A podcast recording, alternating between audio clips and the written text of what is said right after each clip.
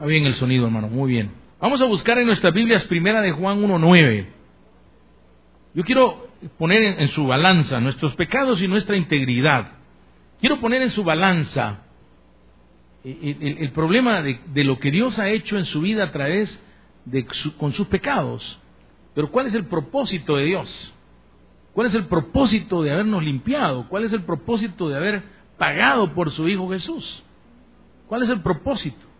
Simplemente porque nos amó. Pues, sí, por eso se, nos amó, pero, pero ¿qué clase de mujer o de novia o de amigo fuimos nosotros? Si le dimos la espalda con nuestras actitudes. Primera de Juan 1.9. Lea conmigo ese versículo, lo tiene que saber todo el mundo de memoria ahora. Dice, si confesamos nuestros pecados, Él es fiel y justo para perdonar nuestros pecados y limpiarnos de toda maldad. Padre, gracias en esta hora. Gracias por el perdón maravilloso de la cruz de Calvario, por tu sangre. En el nombre de Jesús. Amén y amén. Pueden sentarse. Yo quiero que me ponga un momentito atención y que apague su celular, ¿verdad? Y, me, me ponga un tantito de atención. Yo quiero que aprenda algo con respecto a la sangre. Muchos de vosotros ya lo habéis aprendido, pero siempre es bueno conocer. Cuando Adán y Eva, Dios le dijo a Adán, el día que comieres del árbol de no es ciertamente morirás. Vino la culebra, que era un animal precioso, y le dijo, mira, le dijo a Eva, no vas a morir, te vas a hacer como Dios. Entonces comieron y se contaminaron, y contaminaron su sangre. Adán, el hombre, la cabeza, contaminó su sangre. Nosotros todos tenemos el pecado original en la sangre de Adán. ¿Y cómo lo sabemos, pastor? Su partida de nacimiento lo declara, el envejecimiento. Si no hubiéramos comido, no envejecemos. El Señor le dijo, del día que comieres del árbol del bien y del mal, ciertamente morirás. Entonces Eva le dijo a Adán, mira, comimos y no nos morimos. Pero a los días le dijo, mira, me está saliendo una cana. Ay, dice Adán, y a mí también una arruga. Y entonces se dieron cuenta que estaban envejeciendo, pero aún así no lo asociaban. No lo asociaron. Pero sí se dieron cuenta que les dio vergüenza. Y cuando les dio vergüenza fueron y cortaron unas hojas de higuero, que son grandes, así, esas hojotas, y se pusieron una delante y otra atrás. Tuvieron vergüenza de cosas parcial en el cuerpo, porque no les dio vergüenza mostrar el brazo, no les dio vergüenza mostrar el rostro, les dio vergüenza a la mujer mostrar sus senos, mostrar sus sentaderas, sus órganos. Entonces, ya, en eso aparece Dios. Y Dios le dice, este, Adán, ¿qué has hecho? Y, Adán vemos cómo le echa la culpa a Dios y es la mujer que tú me diste. Pero ese no es el objeto, el objetivo de hoy. Y luego le dice a Eva, Eva, ¿qué hiciste? Y Eva dice, pues la culebra que vos hiciste me engañó toda y me dijo y comimos. Bueno, le dijo entonces, ¿y por qué estáis huyendo? Porque apareció la voz del Señor, ¿dónde estás, Adán? ¿Por qué te escondes? Y entonces dijo Adán, es que tengo vergüenza. Y vergüenza es que comimos, entonces le dio la vergüenza. Entonces viene el Señor y dice, bueno, les voy a perdonar. Y eso bien, les voy a perdonar. Pero no les puedo perdonar con esas hojas de higuero. Los pecados solo se perdonan con derramamiento de sangre. Bueno, dice, ya vengo, espera un momentito. Y se va y corta uno, y mata, eh, Dios, mata unos tejones, supuestamente la leyenda dice tejones. Tejones son animales preciosos de tiempos bíblicos, de tiempos del origen, que tienen muchos colores. Dicen la leyenda que tejones habían rojos, habían azules, amarillos, verdes. Entonces, pero para usted sabe, y los que han trabajado en este asunto de, de liñar, de, del destace, para poder quitar el cuero suave, suave, suave, es necesario sangrar. Yo me acuerdo cuando yo destazaba, y me acuerdo que los metían los animales así en, un asunto, y primero, dice usted primero, con un mazo de 30, 40 libras, meten el animal en un, en un tunelito y uno se pone arriba y le hace. En la mera cabeza. Y el animal queda tonto. Y sale todo tonto, entonces se puede amarrar de sus, de sus patas traseras, las patas delanteras, y ya con un tecle se jala y se cuelga y el animal queda boca abajo. Es, es grosero. Entonces cuando eso ya usted viene y le toca aquí la yugular, y usted siente que está palpitando la yugular. Cuando usted toca la yugular, va, mete el cuchillo y con el mismo cuchillo hace hacia abajo, o sea, la vena que queda para la cabeza, la hace hacia abajo y le pone como especie de un canopy, una, una un, un, tubito, para que bote toda la sangre. La sangre la agarran en un guacal y esa es la moronga que usted come. Y dice la escritura que nadie puede comer sangre, porque la sangre ha sido para la remisión de pecado. Entonces vino el Señor y hizo todo este proyecto y se fue y mató los tejones. ¿Por qué? Ah, bueno, ¿por qué los sangran? es bien fácil quitar el cuero. Si el animal no sangra, el cuero se, se pega, como, como cuando usted está tratando de, de, de, descascarar una naranja y se queda el pedacito y va usted pues con la pura uña quitando. Ahí ve que la naranja está bien bonita, ¿verdad? Si usted le va quitando, le va quitando y saca toda la cascarota, como la mandarina, ¿no? Que es fácil de pelar. Pero entonces cuando usted sangra, el cuero es fácil de quitar. Entonces cuando el Señor cogió los, los tejones lo sangró. Entonces, lo sangró ¿por qué? Porque sin derramamiento de sangre no hay remisión de pecados.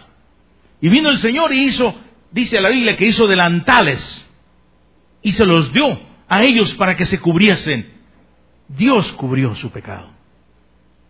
Ellos se cubrieron con higuero, pero no pudieron cubrir su pecado. No había derramamiento de sangre. Dios se preocupó de que hubiese un derramamiento de sangre para poder cubrir los pecados. Y entonces ya se pusieron su delantal con sus tirantitos y ya salieron como al estilo, por decirle algo que no estoy yo seguro, al estilo Juan el Bautista, ¿no? Ya con su, delantal arriba y, bueno, y se fue. Ya, quedaron para mientras venía la redención. Porque ahí los pecados fueron cubiertos. Cubiertos. Entonces el Señor ya viene y dice, mira, Qué regadota la de Adán y Eva, mijo. dice el libro de Efesios que antes de la fundación del mundo hubo una reunión de ellos y, ellos mismos planearon la redención. Y dice que allá en, la eternidad se sentaron Dios y el Hijo y el Padre y el Hijo y, le dijo, este, este, eh, mira hijo, fíjate que necesito yo un cordero que pueda yo sangrar para cubrir los pecados de, de toda la gente que van a ser de Adán y Eva. Porque recuerdas, dice que pecaron, y entonces, ¿cómo pecaron? Pues toda la sangre de Adán, el hijo de Adán, le hace, va, va, va, va, con, contaminado.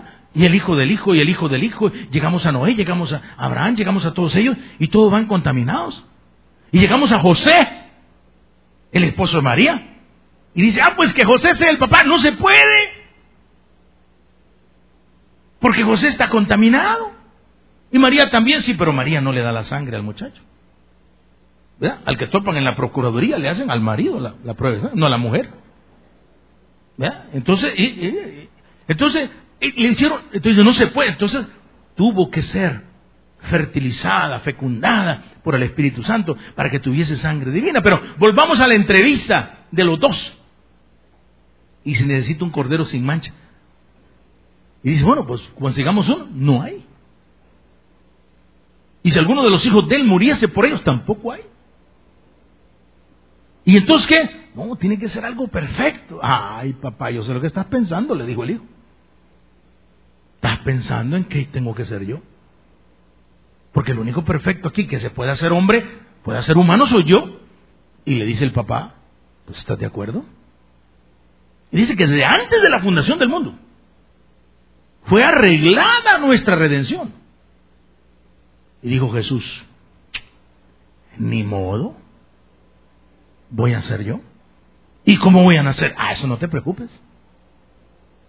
Con el Espíritu Santo lo arreglamos, llegamos o escogemos una mujer preciosísima, honradísima, purísima, hermosísima, bellísima, porque dice, bendito eres entre todas las mujeres, la mejor de todas, María.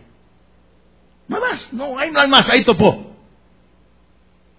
Si usted quiere ser igual a alguien de bonita, por ser hembrita, tiene que ser como María. Y su pureza también, no solo su figura. Y entonces bueno y dice, bueno, y el papá, no te apures, no te apures. Entonces yo, yo me encargo y ya parece que era, según la leyenda católica, este José era hijo de Joaquín y de Ana. De ahí sale Santana, la fiesta de Santana y de San Joaquín. De ahí sale el papá y la mamá de José. ¿verdad? Entonces, claro, viene y, ya vinieron y, se, se, armó la boda y, y se casaron y nace Jesús. Usted ya conoce la historia. ¿Y el hombre qué pasa? Mientras llega Jesús, el hombre que hacía mataba machos cabríos en el templo y los sumos sacerdotes liñaban, destazaban las reces y botaban la sangre para remisión de los pecados hasta que llegara Jesús. Es como cuando usted barre la casa y va a llegar la comadre y debajo de la, de, la, alfombra si tiene, si no detrás de la puerta. Abre la puerta, ya la tapa. ¿Eh? Hasta que se vaya la comadre, voy a terminar de barrer. La comadre sabe, la comadre sabe porque ella hace lo mismo también. ¿Me entiendes? Entonces ella sabe que detrás de la puerta está el gran pucho de tierra. Entonces, sin embargo, sin embargo, vemos un momento crucial. Los pecados no eran quitados del mundo eran cubiertos con la sangre de machos cabríos. El que tenía poquita plata, una palomino. El que tenía algo más, pues ya llevaba un corderito, un ternero, lo que sea, los grandes llevaban machos cabríos hermosos, grandes, lo mejor de la vacada, tenían dinero. Y el, sumo sacerdote los, los partía y esparcía la sangre. Y ahí, pero no había, solo había cubierto los pecados. Hasta que aparece Jesús en el río Jordán. ¿Y qué dice? Se le queda viendo Juan el Bautista, le voltea a ver y dice, he ahí el Cordero de Dios que quita el pecado del mundo. Jesús con sangre perfecta, sangre, dale un buen aplauso al Señor por eso. Sangre maravillosa. Y el Señor dice, bueno, que, que anuncio el que me hizo Juan el Bautista, ¿verdad? Tremendo anuncio me hizo Juan el Bautista. Y pasan 33 años y vemos a Jesús en el huerto de Getsemaní, hincado de rodillas como a un tiro de piedra, y los apóstoles adormitados. Y él se va y comienza y dice que estuvo un rato con el Padre. Y, que, y, la Biblia reporta, yo no sé quién lo escuchó, pero la Biblia reporta una pequeña conversación de toda esa gran conversación que habrá ocurrido entre Jesús y su Padre. Pero le dice Jesús, Señor, ¿será posible que no pase de mí esta copa? ¿Hay algún rinconcito en allá en que yo no tenga que pasar lo que me viene encima? La humillación, la golpiza que me van a dar, los clavos que me van ¿Soy 100% hombre? ¿Soy 100% Dios? ¿Las dos cosas en mí? Y el Padre, no, no tenemos récord en absoluto en la Escritura de lo que pudo haber contestado el Padre. Sin embargo, asumo yo que pudo haberle dicho, mira, ¿te acuerdas del tiempo que platicamos? ¿Te acuerdas cuando quedamos los dos? En que no había alternativa. Ahora, si tú quieres que todo este mundo se pierda, pues ni modo, yo puedo borrar la cruz. Pero si aún tienes el deseo de salvarla, adelante, mi hijo, no hay otra alternativa. Porque no, no, piense, no quedaba. No quedaba. ¿Cuántos animales se habían matado y los pecados estaban debajo de la alfombra? Hasta que Juan el Bautista hace ese anuncio tremendo. He ahí el Cordero de Dios que quita. Y Jesús dice, mas no sea mi voluntad sino la tuya. Hágase tu voluntad, Señor. Y entonces llegan, levantaos, que ya llegan los que tienen que aprenderme. Y ocurre que el problema de Pedro, que saca la espada, le corta la oreja y bla, bla, bla, y se lo llevan y va a la cruz. ¿Qué pretendía Jesús con derramar su sangre? Bueno, salvarnos. ¿Y qué precio pagó? Bueno, su muerte, sus vejaciones. Y luego triunfó sobre su muerte y la nuestra con su resurrección. ¿Y qué pretendía? Con resucitar. o llevarnos a la gloria.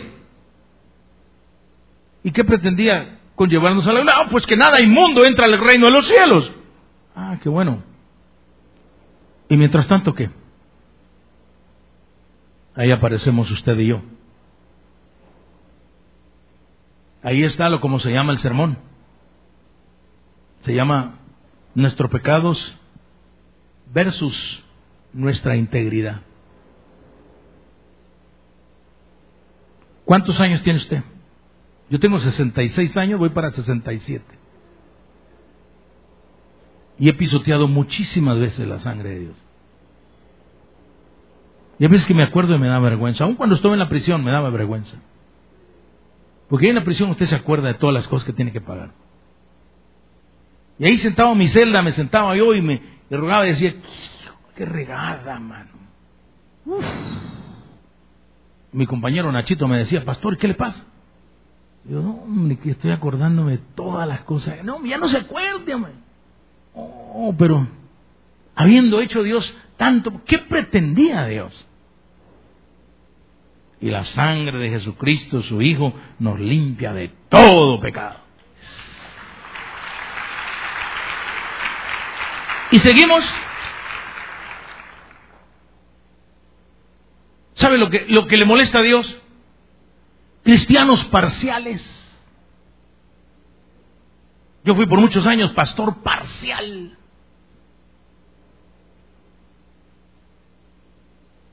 No somos buena pieza. Yo no he, no he sido buena pieza.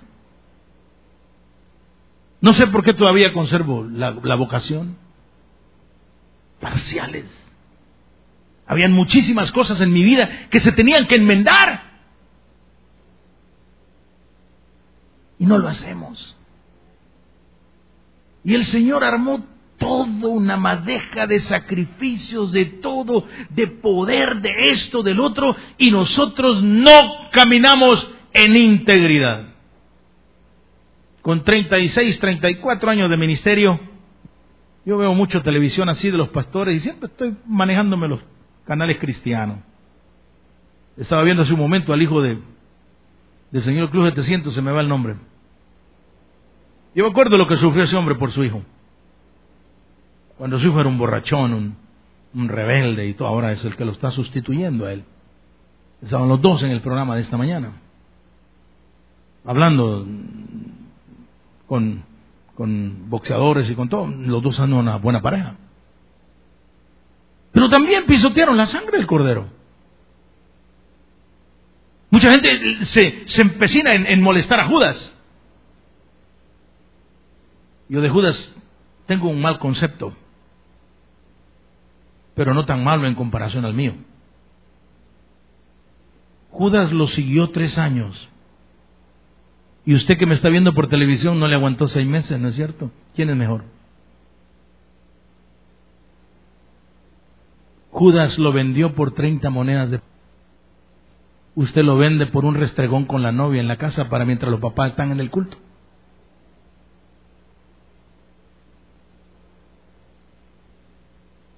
Usted lo vende esta tarde por quedarse lavando la ropa para ir por ver la novela durante la semana, no la pudo lavar en la noche. Óigame, Judas se arrepintió y devolvió las monedas.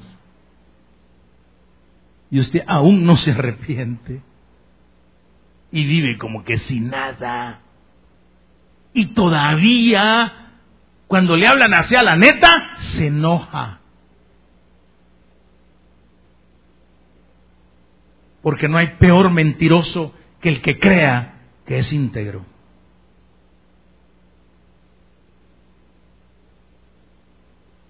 ¿Sabe por qué no me critican a mí que yo estuve en la cárcel?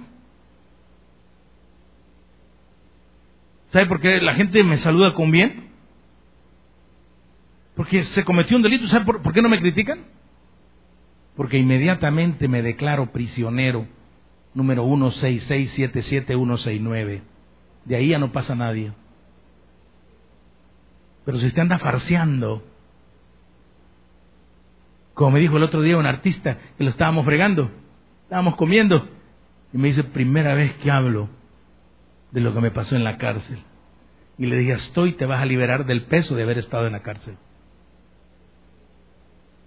Cuando reconocemos que la sangre de Cristo nos limpia y la volvemos a pisotear. Nos volvemos a hacer lo mismo. Y salimos de aquí a lo mismo. Y criticamos a Judas. Y criticamos, yo no sé quién será más agradable a los ojos de Dios. Si aquel que se retira y comienza a beber en la calle o aquel que asolapadamente sigue bebiendo y asiste a los cultos.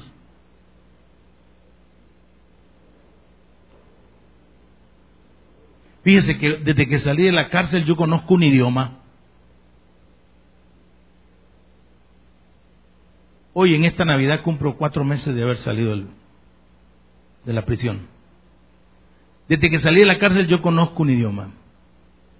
Integridad es igual prosperidad.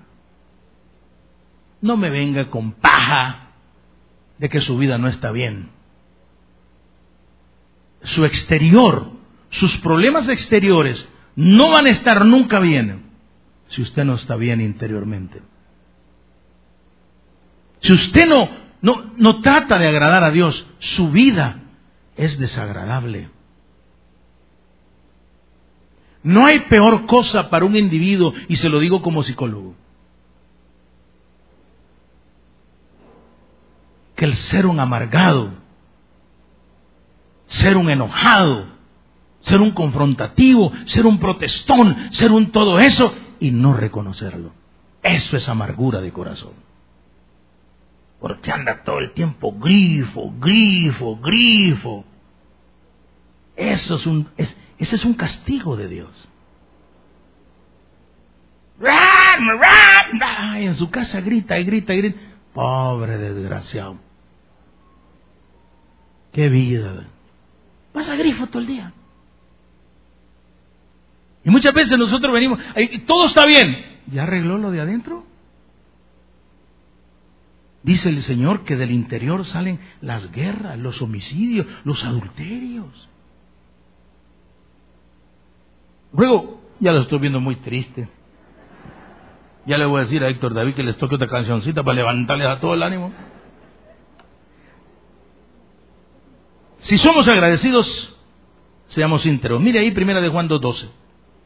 Si somos agradecidos, seamos íntegros. Os escribo a vosotros, hijitos, porque vuestros pecados os han sido perdonados por su nombre. Lo que nadie le pudo dar, Dios se lo ha dado. No le debe nada a Él. Le está dando una vida para que pueda levantar la cabeza, corrija las cosas que le, que le impiden ser íntegro. Yo no digo que soy íntegro, ni que usted es íntegro, ni... No, no, trabajémoslo. Descubramos aquellas cosas que en nuestro interior nos roban la felicidad de la salvación. Qué bonito cuando estamos en medio de los cristianos, oímos la música de Héctor David y nos llenamos el corazón. Y ahí estamos entrando, pero en una cápsula que pronto se tiene que romper, que nos tenemos que ir. Él va a dejar de tocar. Porque la música sublimiza. La música lo eleva a unos. Lo tiene en un estatus lindísimo. Viendo una música como esta. La otra música del berenguén, berenguén, berenguén le saca la adrenalina. Desde para acá con Jesús y para allá con Jesús. Para acá con Jesús, para allá con Jesús. Para aquí con Jesús, Jesús, Jesús. Uy, ya, brother. No, hombre, se volado da lástima verlo, ¿eh? Y no, si de veras que son unos conciertazos que se echan, oígame. Luego, la palabra integridad. Usted, todos conocen el pan integral, ¿no es cierto? El pan integral no es que engorda menos, probablemente engorda más. ¿Por qué razón? Porque no ha perdido ninguno de sus cualidades. Está totalmente íntegro. El pan integral, por eso se llama integral y por eso le suena a usted muy, muy, muy grueso en la boca, ¿verdad? Porque le dejan hasta, hasta todo, la, semilla adentro, mascada. Para que no pierda sus cualidades alimenticias. Probablemente, yo no digo que, engorde más, pero probablemente si tiene más alimento, pues a lo mejor engorda más. Pues eso es lo que debemos de buscar. Jesús nos ha lavado con su sangre primorosa y, dice, eh, mire, mire, mire, para que vea usted el objetivo de lavarnos. Primera de Juan 1.7. Ahí cerquita. Mire lo que dice. Pero si andamos en luz, como Él está en luz, tenemos comunión unos con otros. Y la sangre de Jesucristo, su Hijo, nos limpia de todo pecado. Déjeme enseñarle algo. Jesús dice, vosotros sois la luz del mundo. ¿Está claro? Le guste o no le guste, usted tiene una mecha o encendida en su cabeza. Y dice el Señor, vosotros sois la luz del mundo. Y dice, y nadie pone una luz debajo de la mesa. Le llaman almud, la mesa. Dice, sino la pone encima para que alumbre. O sea, que lo que usted está ocultando lo van a poner encima. Y Dios, póngame atención, es tan inteligentísimo Dice, bueno, ¿y qué impide entonces? Entonces vamos a ver el mal testimonio. El mal testimonio de los hermanos y de cualquier pastor se vuelve buen testimonio para aquel que lo sabe apreciar. ¿Por qué? Porque yo no quiero ser tan dundo como ese bobo. Ya viste lo que le pasó. Entonces, no hay mal testimonio. Yo siempre he dicho, usted ha sido borracho, aconseje a sus hijos con sus borracheras. Dígale, mira, yo fui, yo tomé. Yo, a, mí me golpearon, a mí me llevaron preso, a mí me, no, de eso no, pero, pero también, ¿verdad? Eh. ¿Para qué les voy a contar si ya saben entonces? Entonces, claro, usted, puede ocupar lo malo. Ahora dice el Señor, lo que está, pero fíjense bien lo que dice, vosotros sois la luz. Y nadie pone una luz debajo de una mesa, sino que la sube para que alumbre. Y luego por allá, en otro versículo dice que todo lo malo saldrá a la luz. Y ahí dice que si andamos en luz, somos hijos de Dios. Ahora le pregunto a usted, ¿cómo está su prosperidad? ¿Cuánto le quedó del aguinaldo? ¿O ya se está gastando el del 2006? No me le eche la culpa al patrón.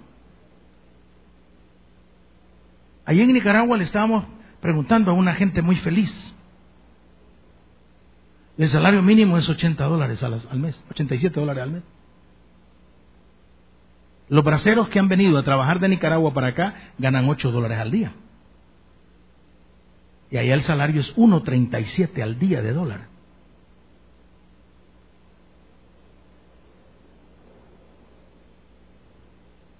Pero yo quiero advertirle, los hermanos de Nicaragua sonríen con ganas. No es el dinero, no es la comodidad. Es que como no tienen dinero, no se han pervertido. Y su única diversión es la iglesia. Ahí cantan, ahí aprenden guitarra, ahí esto, el pastor, y no hay nada. ¿Se acuerda ahora de las palabras del Señor cuando dice bienaventurados los pobres porque de ellos es el reino de los cielos? No se los arrebata la riqueza. No se los arrebata el guaro porque que van a comprar guaro, como dicen ellos. ¿Y con qué nos vamos a emborrachar? Hay personas de ellas que cenan raíces. Raíces. Una pobreza espantosa. Paramos en la carretera y corrió un niño y entonces llevamos latitas de leche. Y, le dimos las latitas de leche y pues queríamos ganar los niños a Cristo en, en la carretera horrible, ahí, de tierra y todo. Y entonces sacamos la leche y dice, mira, toma, aquí hay leche. Y el niño, no la podía abrir. Y se regresa, pero enojado, dice, abrímela, abrímela. Y se la abren. Y el muchacho, haga de caso que era un ternerito en la teta de la nana, usted. Híjole. Pero después se pone a chistar con ellos y son felices. Porque no conocen el materialismo. Mire, queremos que acepten a Cristo. Sí, todos. Todos. No conocen el materialismo. No se han enredado. Ahora, nosotros venimos a la casa de Dios, nos lavan con la sangre, nos hace el Señor este, nos da prosperidad, nos da un empleo, nos da una familia, nos da protección y seguimos en lo mismo. Y la integridad que estoy hablando, no la estoy hablando de los pecados capitales del cristianismo. Robar, tomar, las drogas, las mujeres. No. O los varones en caso de las damitas. No. Estoy hablando de aquellas cosas, integridad es usted mismo, honesto con su familia, honesto con sus hijos, honesto con su empleador, honesto con su sociedad, honesto consigo mismo, consigo mismo, sea honesto, reconozca lo que usted es. No se esté dando paja, mi hermano. Qué cosa más horrible. Hace unos días vi un pastor predicando un mensaje sobre el matrimonio. Y allá yo dije, este nunca me lo voy a encontrar. Pero me lo encontré. Y yo todavía me acerqué y dije, ¿qué me he reído de vos? ¿Por qué? Ay, te vi predicando sobre el matrimonio. No, hombre, le dije yo. No, hombre, sé como chocolate también de presidente de la República. Vos lo que menos tenés es auto que podés, pero integralmente en tu matrimonio no funcionas. Y así somos. Y después nos quedamos, ay, yo gano almita, no me venga con esa paja. Ay, yo diezmo, es obligación, si no, ¿de qué voy a comer yo?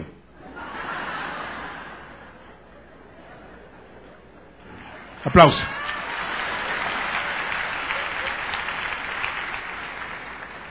Y viene con que, ay, yo sirvo en la escuela dominical. Yo tenía dos servidores de escuela dominical que se entrelazaron entre ellos y los dos tenían sida.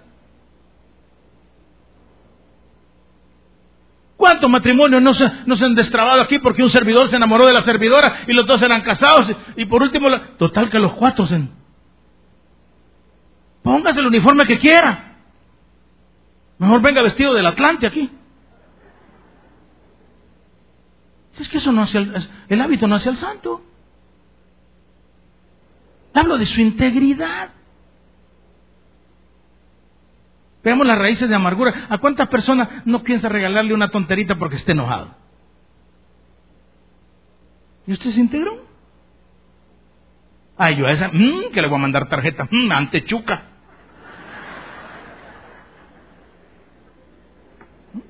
Lo que nos cambiamos de acera cuando viene el prójimo. Lo que criticamos a nuestros padres, los hijos.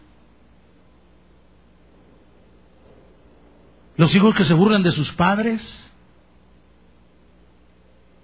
O los padres que se burlan de sus hijos. Seamos íntegros. Y la sangre de Jesucristo, su Hijo, nos limpia de todo pecado. Nos deja limpito, dice el Señor. Por favor, ya te bañé. Ya, una de las mejores aporreadas que me metió mi mamá. Yo me acuerdo, me dio 32 hinchazos. No se me olvida. Me había puesto de blanco, imagínese usted. Como que iba a la primera comunión. Y vivíamos en una. No, existía todo esto. Vivíamos en esquina opuesto al estadio. Hasta ahí llegaba toda la ciudad. Ya del estadio para así, para la Alameda Ruth, eso era Montarrascales, ahí no había nada. La calle apenas llegaba hasta ahí por el Salvador de Mundo, pero de ahí seguía una calle de tierra para Jantatec. Cuando éramos felices. Entonces yo me acuerdo que me dijo, vamos a ir al doctor. Y me, me bañó, me vistió y estaba abierto. Vivíamos esquina opuesto al estadio, estaba abierto el estadio. Entonces, menos que me arreglo, me dijo, voy un ratito al estadio a ver que están entrenando. No te vayas a ensuciar. Y no me fijé que estaba bien regado y me voy. ¡Pah! En el lodo usted. Mm, si es que entré a la casa de lado así, mire, para que no me viera me metí una penqueada. Me dio con todo. No se me olvida. Y desde entonces, fíjese que he tenido cuidado, ¿verdad? Cuando alguien riega, me, me voy de lado, fíjese. Y ahí en mi casa me ha ido bien porque el perrito que tenemos le ladra al agua. Entonces cuando están regando yo digo, ay, no bajo yo porque ahí voy a caer. Así que le digo, Jesús nos hace todo lo que queremos. ¿No será mejor que ahora que se avecina un nuevo año, pudiésemos emprender una campaña para ser sinceros con nosotros mismos? Yo quiero, denle un buen aplauso al Señor. Quiero dejarle en su corazón un mensaje subliminal que no lo voy a olvidar jamás. No nos demos paja, hambre. Eso no lo voy a olvidar. No se dé paja. No se dé paja. Mire, le doy un ejemplo. ¿Por qué no me critican que yo soy un expresidiario? Porque desde el primer día que vine, vine diciendo como me decían en la cárcel, que es lo que hacía en la cárcel. ¿Y qué me van a criticar? Me dijo el otro día en una entrevista un periodista, mire, vamos a hacer una entrevista sobre qué, sobre la cárcel. Está rayado ya, le dije yo. ¿Qué? Porque yo no me doy paja. ¿Y usted ya está libre? No, todavía no, me faltan dos años.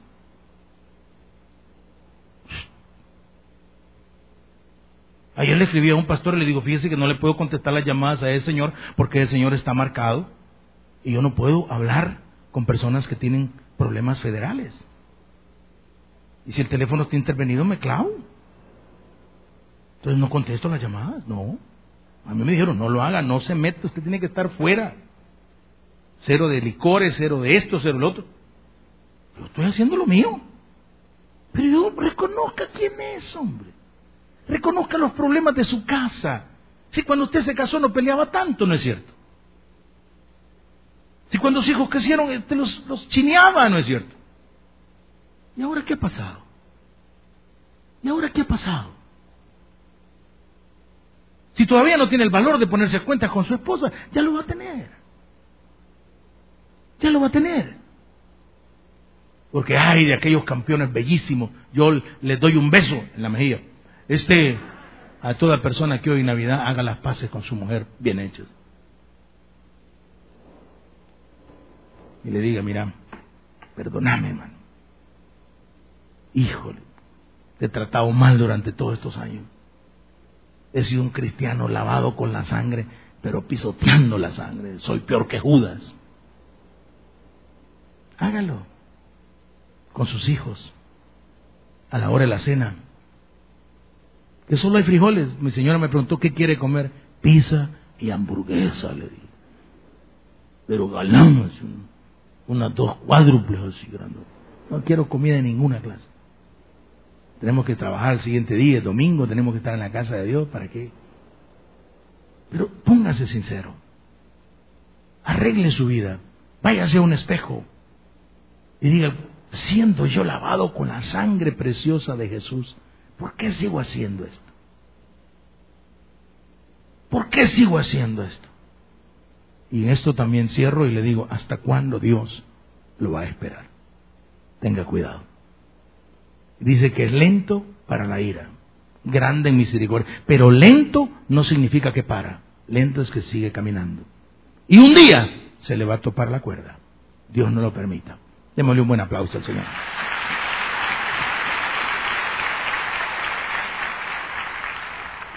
Padre, gracias por este momento. Gracias por los amigos, los que no te conocen, Jesús. Si usted está acá sin Cristo, yo le invito a que se ponga de pie ahí donde está. Venga usted a Jesús. Dios le está llamando. Tiene un plan maravilloso para su vida. Póngase de pie. Póngase de pie. Venga Jesús. Reconózcalo como su Salvador personal. Él ya murió por usted. Él nos dio la, la sangre. Su sangre nos ha limpiado de toda falta. No se quede con los remordimientos, eso es del diablo. Venga la luz. Venga Jesús, póngase de pie. El predicador ha terminado su mensaje. Invite a Jesús a su corazón y recíbale como su Salvador personal. Invóquele conmigo de esta manera. Señor Jesús, yo te recibo hoy como mi único y suficiente Salvador personal. Creo que eres Dios y que moriste en la cruz por mis pecados y que resucitaste al tercer día me arrepiento, soy pecador, perdóname Señor. gracias doy al Padre por enviar al Hijo a morir en mi lugar. Gracias Jesús por salvar mi alma hoy. En tu nombre he orado. Amén. Juan capítulo 3 versículo 16 dice, porque de tal manera amó Dios al mundo que ha dado a su Hijo unigénito, para que todo aquel que en él cree no se pierda, mas tenga vida eterna. Felicidades. Congréguese con nosotros en el Tabernáculo Bíblico Bautista, amigo de Israel Central. Estamos ubicados en Villa Bautista, final 73, Avenida Sur, número 401, Colonia Escalón, San Salvador. O llámenos a nuestro teléfono PBX 267-0700. 267-0700. El que tiene oídos para oír, que oiga.